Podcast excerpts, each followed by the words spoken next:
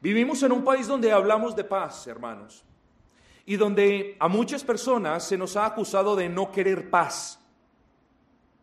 Nos dicen guerreristas, nos dicen ustedes no quieren la paz. No, es que no solamente yo, sino que ninguno de ustedes puede concebir una paz donde no exista la justicia. Una paz sin justicia no es paz. Una paz donde no haya habido castigo no puede resultar en paz. Nos han vendido, nos han enseñado, nos han inculcado, nos han metido por los ojos la idea de una paz sin justicia. Se crean tribunales supuestamente para la paz que no están impartiendo justicia. La mentira de una paz nos la han metido por los ojos donde no ha existido castigo por los crímenes cometidos, donde no ha habido arrepentimiento, pues una de las partes sigue delinquiendo. Nos mete en una paz donde no ha existido perdón porque el ofensor jamás ha pedido perdón. Nos han metido una paz donde nosotros, los afectados, tenemos que perdonar sin que nos hayan pedido perdón. Nos han metido una paz al estilo carismático, porque no puede haber paz si no hay justicia. ¿Se acuerdan de lo que leíamos ahora? Y el fruto de la justicia es paz. El resultado de la justicia es paz. Quite usted la justicia de esa ecuación y no tendrá paz. El versículo 1 nos dice, justificados pues por la fe, tenemos paz para con Dios por medio de nuestro Señor Jesucristo. Fíjense ustedes, justificados, pues, por la fe, tenemos paz. Este por la fe simplemente es un paréntesis explicativo, de tal manera que nosotros podríamos leer este versículo, justificados, tenemos paz. Ahora, el apóstol Pablo, inspirado por el Espíritu Santo, nos dice que esa justificación viene por medio de la fe. Y lo que el apóstol nos dice es que antes de que exista paz, tiene que existir justicia, tiene que existir castigo, tiene que la ira del Señor ser aplacada antes de que el pecador pueda tener paz para con su Dios. Si usted no ha sido justificado, y lo digo con respeto, si usted no ha sido justificado, ¿cuál es la conclusión? Bueno, que como no ha habido justificación, le estoy diciendo que usted no está en paz con Dios. Esa es la consecuencia natural de este versículo. Claro, si decimos que la justificación precede la paz, Estamos hablando de que si usted no ha sido justificado, es decir, si usted no ha puesto su confianza en el Señor Jesucristo, estamos hablando de una imposibilidad de que usted esté en paz con Dios. Y, y si usted no está en paz con Dios, entonces ¿cuál es el nombre natural que le podemos dar a todos aquellos que no estén en paz con Dios? ¿Cuál es? Enemigos, ni siquiera adversarios, enemigos. Ese es el nombre propicio para toda persona que no haya creído en Cristo, por lo tanto que no haya sido justificado, por lo tanto que no esté en paz con Dios. El que no es conmigo, contra mí es. Es decir, el que no haya creído en Cristo es un enemigo de Dios. Y, y el problema es que las personas son enemigas de Dios y no se han detenido al parecer en meditar es que eh, eh, el enemigo de ellos no es el señor de la esquina, no es el, vecino que nos fastidia, el enemigo de todo aquel que no ha puesto su confianza en Cristo no es nada más ni nada menos que el Dios omnipotente, que el Dios que es fuego consumidor. No es nada más ni nada menos que el Dios en cuyas manos está la vida suya. Ese es el enemigo del hombre que no ha confiado en Cristo. Ese es el enemigo de todo aquel que no ha creído en la persona de Cristo, que no ha creído en la obra de Cristo en la cruz del Calvario. Estamos hablando de ese calibre. Y las personas pasan sus días, pasan sus años, pasan toda su existencia sin detenerse a meditar que su enemigo es el Dios altísimo, el mismo que si se arrepienten está pronto a darles su salvación. Pero amigos, si usted no ha creído en Cristo, déjeme decirle otra cuestión. Si usted no ha creído en Cristo, no, no se crea la mentira de que usted es un enemigo pasivo. No, no, pues yo todavía no he creído, pero no, yo, yo no me opongo mucho, yo no me opongo mucho a Dios. No, no hay tal cosa como enemigos pasivos. Su enemistad es manifiesta a diario por medio de muchas cuestiones que podríamos, me, mencionar en este momento. Pero quizás voy a mencionar una de las más comunes, de las maneras más comunes como los enemigos de Dios manifiestan su enemistad para con Dios. Y algunos lo hacen por medio de la negación de su existencia. Estamos hablando de las personas que se llaman a sí mismas ateos. Esa es la manera de ellos de aborrecer al Altísimo. Ellos saben que existe un Dios. Ellos no pueden borrar de sus corazones la existencia de un Dios, pero son enemigos de Dios. Así que, así que ese odio lo concentran simplemente en la manifestación de sus filosas palabras diciendo no hay Dios. Y la palabra se burla de ellos y dicen, ese es el necio, ese es el necio, que sabiendo que hay un Dios, intenta negar la existencia de Dios. Otra manera de oposición, estimados amigos y hermanos, esta es muy común, es desacreditando la palabra de Dios, poniendo en duda sus promesas, no creyendo en sus amenazas. Eso es una manera de oponerse al omnipotente. Muchos otros manifiestan su enemistad para con Dios, negando a su Hijo, a nuestro Señor Jesucristo, diciendo, Cristo no es Dios, también el hermano lo mencionaba. Él decía, eh, Ario no decía que Cristo no era el Hijo de Dios, Ario decía, Cristo es el Hijo de Dios, pero no tiene la misma sustancia del Omnipotente. Entonces, queridos hermanos, así se manifiestan y de muchas otras maneras la enemistad para con Dios. El, el, que es enemigo de Dios no es un enemigo pasivo, es un enemigo activo. Es un enemigo que bien de obra o de hecho o de palabra va en contra de lo que Dios dice. Pero querido amigo, yo quiero continuar razonando contigo. Si no hay reparación por las ofensas causadas, no hay paz. Si no hay castigo conforme la ley por los crímenes cometidos, no hay paz. Y ese es el caso tuyo, quizás. Si sus pecados no son castigados, usted jamás tendrá paz. Si la ira de Dios no es saciada, usted jamás tendrá paz. Si la justicia de Dios no es cumplida, usted jamás tendrá paz. Y estamos en graves apuros, hermanos, porque ¿quién, de qué manera usted podrá saciar la ira de Dios? ¿O cómo podrá usted cumplir toda la justicia de Dios? ¿O cómo podrá usted obedecer todo el consejo de Dios, toda la ley del Señor? ¿Cómo lo podrá hacer? Bueno, tenemos un gran problema. Miremos lo que dice el versículo 1. Dice, justificados pues por la fe, tenemos paz, tenemos paz para con Dios por medio de nuestro Señor Jesucristo. Yo le hago una pregunta, ¿usted ya fue justificado? ¿Ya está en paz con Dios? ¿Ya pagó por sus pecados? ¿Ya aplacó la ira de Dios? Cuénteme, ¿lo hizo usted? ¿Lo hizo su amigo? ¿Cómo lo alcanzó? No, hermanos. El versículo dice en claro, el hombre solo tendrá paz cuando haya sido justificado y el hombre solo puede ser justificado cuando por la gracia de Dios haya creído en Cristo. Por lo tanto, necesitamos creer en el unigénito Hijo de Dios para poder estar en paz con Dios. Hemos reemplazado la verdad y la prioridad de estar en paz con Dios por estar en paz conmigo mismo y con el vecino. Déjame decirte, tú jamás podrás tener paz en tu interior y jamás podrás tener verdadera paz con los que te rodean, así te aborrezcan si primero no estás en paz con Dios. E insisto, para estar en paz con Dios necesitas que tus pecados sean castigados.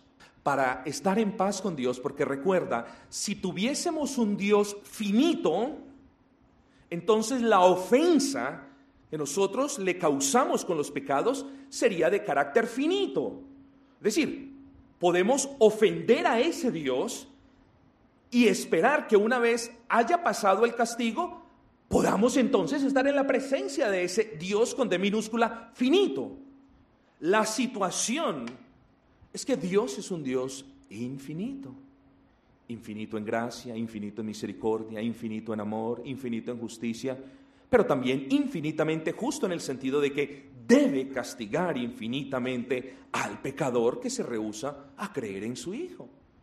Entonces, la cuestión no está en saciar temporalmente la ira de Dios, sino en saciar el carácter infinito de la ira de Dios a causa de tus pecados contra Él. De nuevo, quizás por tu mente pase, pero, pero mis pecados solamente han sido por 30 o 40 años. ¿Por qué mereceré el infierno por vivir 40 años en pecado? Por lo mismo, porque has insultado desde tu niñez a un Dios que es infinito. Por lo tanto, Él o justifica, o bendice, o salva, o perdona y concede gracia de manera infinita, o castiga de manera infinita tenemos un grave problema. ¿Cómo vamos a ser justificados si Él pide que toda su justicia sea cumplida? ¿Cómo vas tú a tener paz si Él dice que primero necesitas justicia y mira tu vida? Tu vida es una vida que no es correcta, es una vida injusta, porque no has venido al Salvador. ¿Cómo vas a solucionar eso, amigo? Y el versículo nos dice, tenemos paz porque fuimos justificados, fuimos justificados por medio, no a causa de, por medio de la fe en Cristo Jesús, Señor nuestro. A ese Cristo Jesús es a quien hoy levantamos es a quien hoy levanto delante de ustedes. Hoy, querido amigo, yo te pido que mires a la cruz Allí en la cruz del Calvario Cristo llevó los pecados de los pecadores. Allí en la cruz del Calvario Cristo pagó el castigo del pecado de los pecadores. Allí en la cruz del Calvario, amigos, y piensa en esto, el Señor Jesucristo derramó toda su sangre para limpiar la culpa, la mancha de los pecadores. Y allí en la cruz del Calvario el Señor Jesucristo murió para propiciar la ira de Dios. Es decir, para saciar, para aplacar, calmar, esa es la palabra, calmar la ira de Dios por el pecado de los pecadores. De tal manera, amigos, y espero que me esté siguiendo en el razonamiento, de tal manera que habiendo llevado Cristo el castigo que merecían los pecadores, que habiendo pagado Cristo la condenación que merecían los pecadores, que habiendo limpiado Cristo la mancha de los pecadores y que habiendo aplacado Cristo la ira de Dios para con los pecadores, ahora Dios perdona los pecados de los pecadores. ¡Qué maravilla!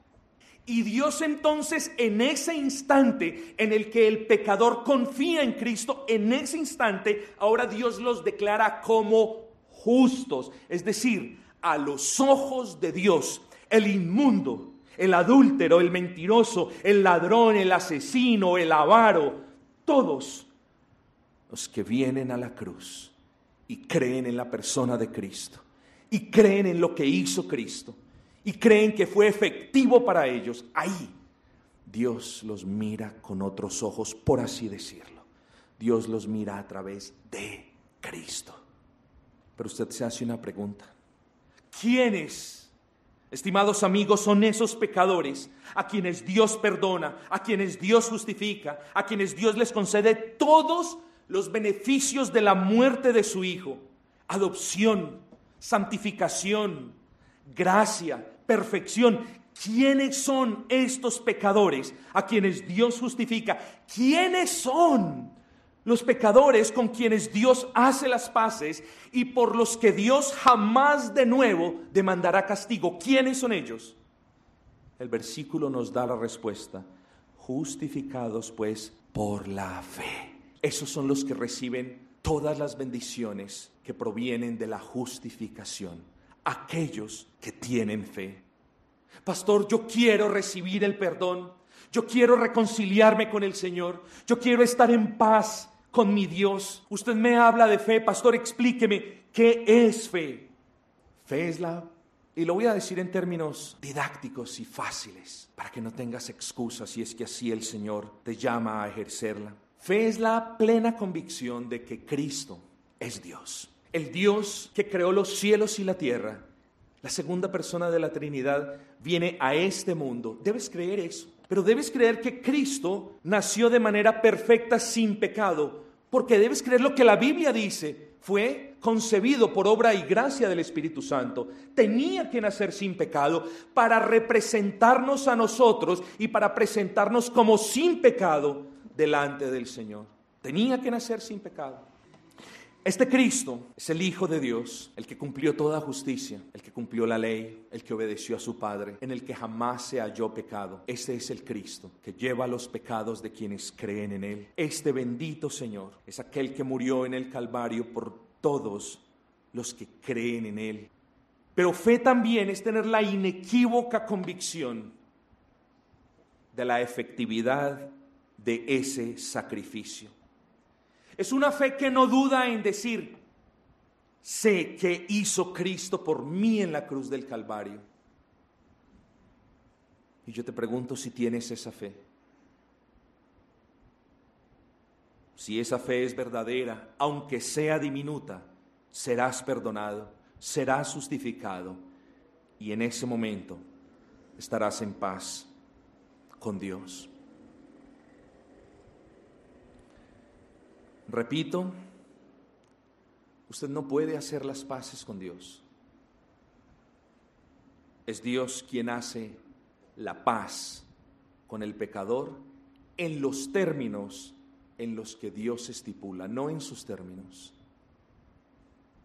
Usted no puede hacer las paces con Dios. Es Dios quien hace la paz con el pecador. Una señora estaba muy enferma y fue a su médico.